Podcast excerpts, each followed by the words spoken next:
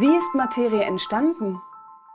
Die Vorstellung, die wir haben, ist, dass äh, nach dem Urknall das Universum hat sich ausgedehnt und eine Folge dieses Prozesses ist, dass wir gleich viel Materie wie Antimaterie erzeugen. Jetzt kann man sich fragen, vielleicht ist es ja bis heute so. Also wir bestehen hier aus Materie, vielleicht gibt es weit entfernt von uns Galaxien aus Antimaterie. Äh, aber das können wir heute mit großer Sicherheit ausschließen. Das heißt, irgendwas muss passiert sein, dass wir heute netto mehr Materie als Antimaterie haben. Wir wissen heute, dass wir sehr, sehr viel mehr Lichtteilchen, Photonen im Universum haben als Materieteilchen. Das spricht eben auch dafür, dass es da einen Auslöschungsprozess gegeben hat. Äh, das verwundert uns auch nicht, denn wir können genau das, diese Vernichtung von Materie mit Antimaterie, täglich im Labor äh, beobachten. Also da gab es zum Beispiel ähm, äh, Teilchenbeschleuniger, die Elektronen auf ihre Antiteilchen, auf die Antielektronen, die wir auch Positronen nennen, äh, geschossen haben und äh, das hat man ausgenutzt. Da hat sich sozusagen die Materie komplett vernichtet, die Antimaterie eben auch. Also das Elektron und das Positron waren weg nach der Kollision. Und was wir dann im Endzustand sehen, sind zum Beispiel zwei Lichtteilchen, zwei Photonen. Äh, meistens ist es komplizierter und die komplizierteren Prozesse sind interessant. Das heißt, wir machen neue Teilchen und die zerfallen dann zum Schluss, aber netto ist dann am Ende Materie und Antimaterie weg.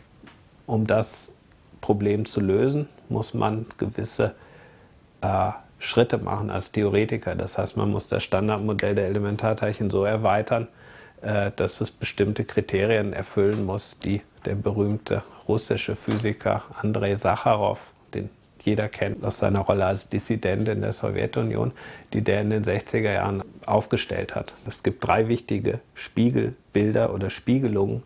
Äh, das erste ist die Raumspiegelung, die jeder kennt, der zu Hause einen Spiegel hat. Wenn ich da reingucke, ist alles seitenverkehrt. Das zweite war die Spiegelung, wenn ich Materie mit Antimaterie vertausche und Zeitumkehr. Das heißt, wenn ich einen Prozess filme und mir rückwärts angucke, dann ist der elementare Prozess, äh, sieht nicht gleich aus. Die haben natürlich Abkürzungen bei uns. Die Raumspiegelung heißt P, die äh, Spiegelung äh, des Vertauschens von Materie und Antimaterie, die wir Ladungskonjugation nennen, wird mit C abgekürzt. Und die Sacharow-Kriterien waren, äh, zu den Sacharow-Kriterien gehörte einmal, dass die C-Symmetrie verletzt ist und die zweite äh, Bedingung ist, dass die CP-Symmetrie verletzt ist. Was bedeutet das? CP bedeutet, dass sich sowohl der Raumspiegel als auch Materie und Antimaterie vertauscht und der Bezug zur Zeitumkehr, also zum dritten Spiegel, kommt äh, eher indirekt durch ein Theorem, das sagt, dass unter sehr allgemein gefassten Bedingungen jede Theorie symmetrisch ist, wenn ich alle drei Spiegel betrachte. Also wenn ich C, P, T kombiniere, also Ladungskonjugation, Raumspiegelung und Zeitumkehr, dann sind die Naturgesetze wieder invariant.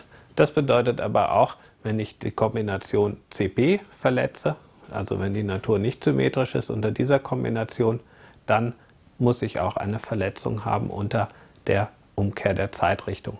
Äh, die elementaren Naturgesetze ähm, sind nicht so. Die können zwischen Zukunft und Vergangenheit sozusagen unterscheiden. Und das ist ein wichtiges Kriterium dafür, dass es Materie im Universum gibt.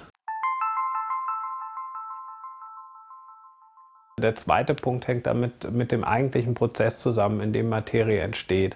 Das muss man sich so vorstellen, dass der äh, Entstehungsprozess, das ist so ähnlich wie wenn man Wasserdampf abkühlt zu Wasser.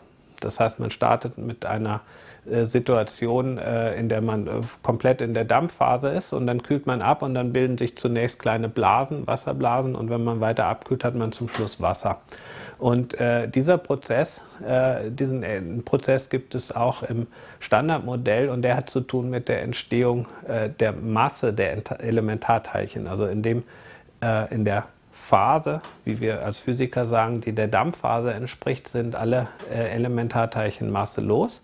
Und durch diesen in diesem Kondensationsprozess, in dem das sogenannte Higgs-Feld einen Vakuumerwartungswert bekommt, wie wir in unserer Fachsprache sagen, ähm, bekommen die Elementarteilchen eine Masse. Und dieser Prozess muss sehr schnell passieren. Und äh, das hängt verrückterweise mit einer, einem Parameter des Standardmodells zusammen, und zwar der Masse des Higgs-Bosons. Das Higgs-Boson ist noch nicht gefunden. Das wollen wir finden am LHC. Das machen die experimentellen Kollegen dort wahrscheinlich schon im nächsten Jahr. Und was wir wissen, dadurch, dass wir es nicht gefunden haben, wir wissen, dass das Higgs-Boson schwerer als 114 Gigaelektronenvolt ist. Das ist die Einheit, mit der wir äh, Teilchenmassen beschreiben, Gigaelektronenvolt. Wir wissen, das ist relativ schwer und wenn es leichter wär, gewesen wäre als ungefähr 75 Gigaelektronenvolt, dann hätte es geklappt. Jetzt wissen wir also, es scheitert gleich an zwei Fronten. Das Higgs-Boson ist zu schwer, damit ist dieser äh, Phasenübergang äh, nicht schnell genug. Und das zweite Kriterium ist, wir haben zu wenig Verletzung dieser Spiegelungssymmetrie. Äh, genau genommen die Kombination aus Spiegelung Materie-Antimaterie und Kombination der Raumspiegelung. Wenn man das beides zusammensetzt, das ist zu klein im Standardmodell, damit klappt es nicht. Und das ist ein äh, schöner Ansatzpunkt, um Forschung zu machen.